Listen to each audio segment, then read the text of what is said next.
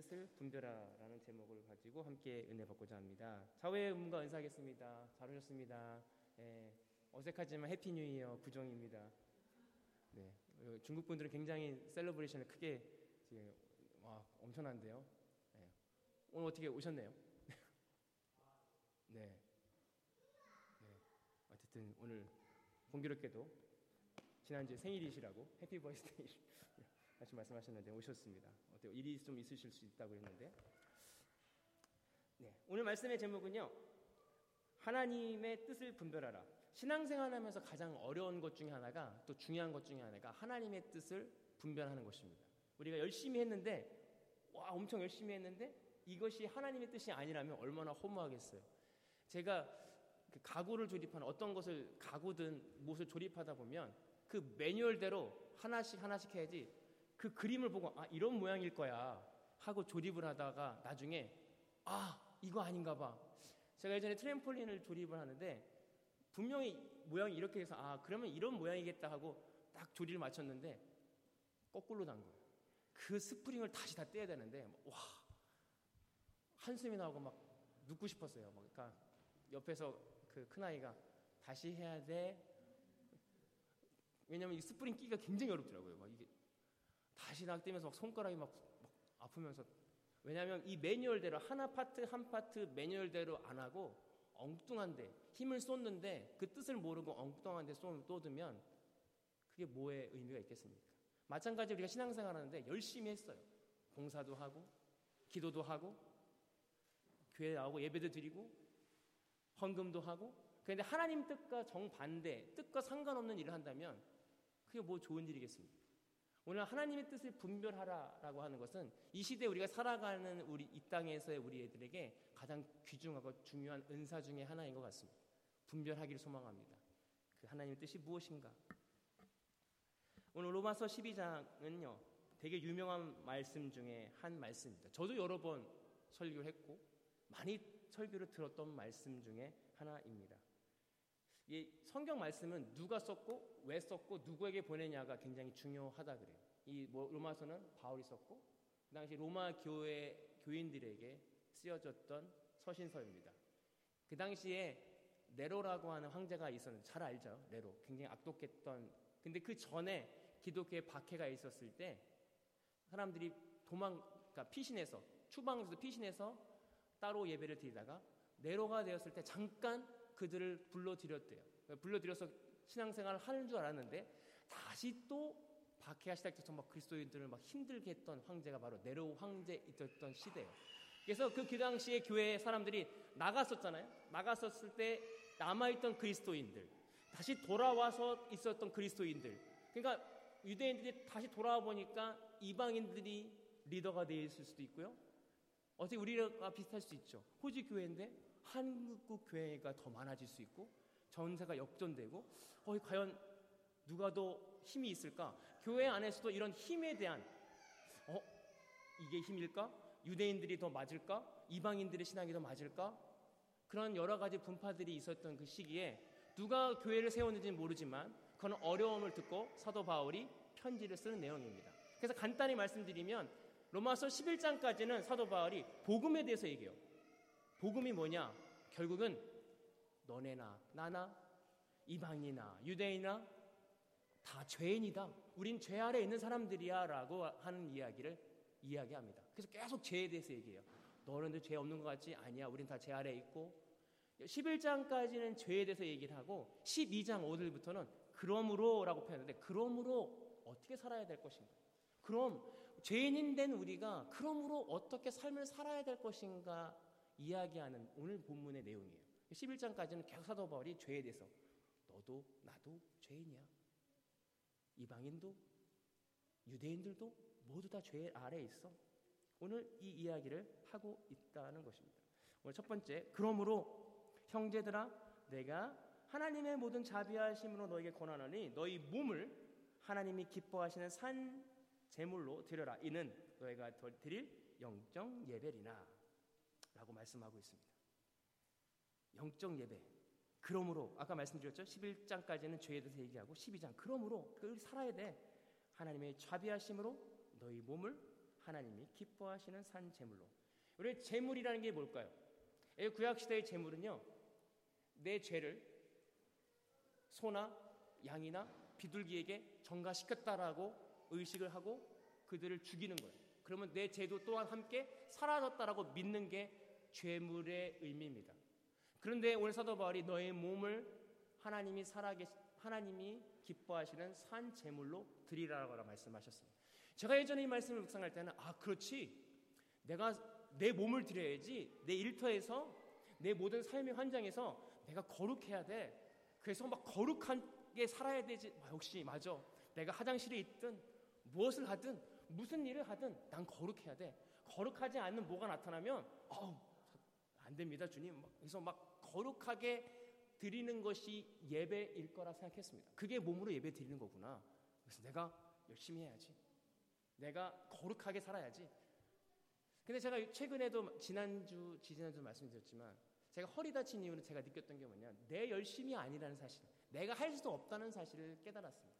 하나님께서 몸으로 예배를 드리라고 하는 것은 인간의 열심으로 드리라는 뜻이 아니었습니다. 제가 느꼈던 하나님의 마음은 몸의 의미는 뭐냐면 우리의 육체의 소욕을 이야기합니다. 하나님의 육체를 산 제물로 드리라라고 하는 건 우리 안에 발견됐던 여러의 육체적인 소욕을 드리라라는 거예요. 몸으로 드려라.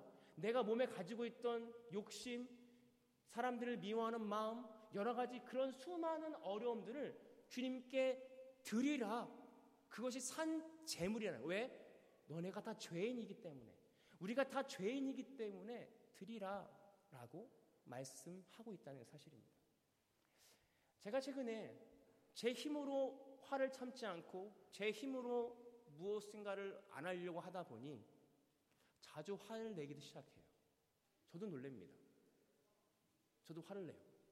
그러면서 제가 느꼈던 건 뭐냐면, 아, 내가 내 힘으로 참지 않는 순간 나는 언제든지 화를 낼 수 있고, 내가 죄인이었구나라는 사실을 인정할 수밖에 없다는 사실이에요. 여러분, 우리가 죄인임을 인정한다는 게 얼마나 어려운 줄 아세요? 그러나 내가 내 힘으로 참지 않고 내가 하나님 저는 이런 죄인입니다. 저는 이렇게 짜증이 많아요. 내 마음대로 되지 않으면 내가 이해되지 아니하면 화가 나는 사람입니다. 라고 인정할 수 있는 그 은혜가 저 여러분들에게 있기를 소망합니다. 사도 바울이 계속해서 얘기했던 것은 너가 너가 너의 죄된 것을 보아라. 몸으로 드려라고 하는 뜻은 뭐냐면 우리 안에 수많이 내재되어 있는 그 죄를 보아라. 그 몸으로 예배하라. 한 주일 동안 제 마음속에 있던 죄를 인정할 수밖에 없는 주간이었습니다. 아, 나는 이 죄인이구나. 그러기 때문에 내가 다른 사람을 비방할 수 없는 사람이구나. 내가 내가 예전에는 제가 스스로 참았거든요. 참고 참아서 그렇지 제 마음 가운데 무슨 마음이 있었냐면 그렇지 사역자라면 참아야 돼. 어, 거룩하지. 내가 거룩해. 내가 이만큼 나이스하게 돼 있고 내가 이만큼 했으면 난 착한 사람이고 거룩한 자라고 하는 그 의가 자기 의가 내 안에 있던 것을 발견했습니다. 그 은혜 하나님의 은혜가 아니라 내가 참았다. 내가 헌신했다. 내가 이렇게 했다. 근데 사도 바울이 몸으로 드려라고 하는 것은 너의 진짜 내면을 봐. 너의 속 사람이 어떤지를 봐. 그 너가 참을 수 있는 게 아니야. 왜 그러냐면요. 제가 잠깐 참을 수 있어요. 그러나 평생 참을 수 없거든요. 아마 계속 제가 제 힘으로 참았다면 어딘가 병이 났을 거예요. 암에 걸리든 왜? 내 힘으로 내가 참는 것은 한계가 있거든. 그러나 계속해서 하나님의 은혜를 구하면 하나님 저는 제 스스로 참을 수 없는 자입니다. 몸으로 예배한다는 것은 내 몸 가운데 있는 수많이 올라오는 악함과 내가 참을 수 없는 그것들을 주님께 드리는 거예요. 자비하심으로. 여기서 말하는 자비하심은 예수 그리스도가 날 위해 십자가에 대신 돌아가시는 은혜를 이야기합니다. 아까 말씀드렸죠? 재물. 예수님께서 내 대신 재물 되어 돌아가셨거든요. 우리는 수많이 올라오는 내 안에 는 육체 소욕을 주님께 예수 그리스도의 십자가 앞에 드리는 삶. 하나님 저에게 이런 살, 이런 악함이 있습니다. 나는 참을 수 없습니다. 나는 할 수 없습니다. 예수 그리스도의 십자가 앞에 내가 드리길 소망합니다. 우리는 이 삶을 매일매일 몸으로 살아가는 삶이 그게 바로 영적 예배이다라고 하는 단순하게 우리 몸이 여기 와서 몸으로 예배 드린다는 삶이 아니라 어떤 거 열심히 주님의 주여 삼창을 불러서 우리가 몸으로 뭔가 열심히 한 열심이 아니라 내 몸 안에 있는 악함을 주님께 드리는 예배. 그것이 우리가 몸으로 드리는 영적 예배일 줄 믿습니다. 오늘 저 여러분들이 우리 안에 있는 내재된 자기 안에 있는 몸으로 드리는 악함들과 함께 싸우는 저와 여러분들이 되기를 소망합니다. 2절에 너희는 이 시대를 본받지 말고 오직 마음을 새롭게 함으로 변화를 받아 하나님이 선하시고 기뻐하시고 온전하신 뜻이 무엇인지 분별하도록 하라. 이야기는 뭐냐면 그 시대의 세상의 이치와 가치가 교회 안에도 들어왔다는 것입니다. 우리는 아, 분별해야 됩니다. 이것이 하나님의 뜻인가? 세상의 뜻인가? 우리가 교회 안에서도 여러 가지 혼합되어서 세상의 이치와 세상의 가치들이 우리 안에 들어올 때가 사실 있다는 것입니다. 우리가 고3 되면요, 교회에 기도가 굉장히 많아집니다. 무엇을 위해서 기도하냐면 자녀들의 학업과 미래를 위해서 기도합니다. 그 미래 안에 하나님은 사실 없을 때가 많아요. 그게 뿐만 비단 다른 이야기가 아니라 저도 매일매일 싸워요. 어, 아이 친구들이 어떤 일을 특히 중국 아이들이 많거든요. 학원 다니는 친구들이 많고 열심히 이런 학업을 준비하는 친구들 많으면 아이들이 어떤 것 이런 스스로 비교되는 순간이 있어요. 그때 찾아오는 아 그럴 때마다 붙잡지 않으면 그것이 왜 붙잡지 않 그렇게 느껴지냐면요. 이게 내가 하나님으로 합리하는 거 아닐까? 내가 하나님 믿는다고 해서 그냥 내가 포기해 버리는 건 아닐까라고 하는 순간 그런 합리한가 아닌가라는 고민들이 있어요. 그러나 그 내면의 깊은 곳을 바라보면 뭐냐면 저도 그런 마음이 있는 것을 발견돼요. 아, 나도 내 아이가 좀 공부를 잘했으면 좋겠고 세상적으로 성공했으면 좋겠다라는 마음이 있구나. 그 마음이 있음을 발견하고 그 마음을 주님께 드려야 된다는 거예요. 이게 좀 어렵더라고요. 저도. 세상을 따라가는 우리는요, 늘 세상을 따라가는데 익숙해져 있거든요. 세상에 무엇이 유행하면 나도 해야 되고, 세상에 가치 있는 것들에 우리의 가치 있다라고 이해합니다. 그러나 말씀에서 사도 바울은 뭐냐면 세상을 따라가지 말라. 하나님의 선하시고 기뻐하시는 뜻이 무엇인지 분별하라. 하나님이 선하시고 기뻐하시는 뜻이 무엇일까요? 그 뜻은 뭐냐면 육체로 몸으로 예배드리는 것. 그것은 우리 안에 있는 죄를 해결하는 것. 그 죄를 주님께 고백하는 것. 내가 죄인임을 깨닫는 것. 이것이 선하시고 하나님이 기뻐하시는 뜻이다. 오늘 이야기하고 있습니다. 여러분 우리가 왜 이 이야기가 어렵냐면 이 시대에 교회 다니고 하나님 믿는 사람들이 박해를 받았거든요. 이 시대에 그 시대에 교회 다니고 하나님 믿는다고 하면 죽을 수도 있는 환경에 있는 성도들이에요. 그런 성도들한테도 이런 세상의 가치관이 스며져 있다면 지금 현세 우리가 교회 다닌다고 해서 죽임을 당하나요? 물론 요금 받을 수 있겠죠. 기독교인이 왜 그래? 그러나 실제로 로마 시대보다는 덜 고통받고 있는 현재 우리 가운데 더 많은 세상의 가치관들이 흘러나올 수 있다는 것입니다.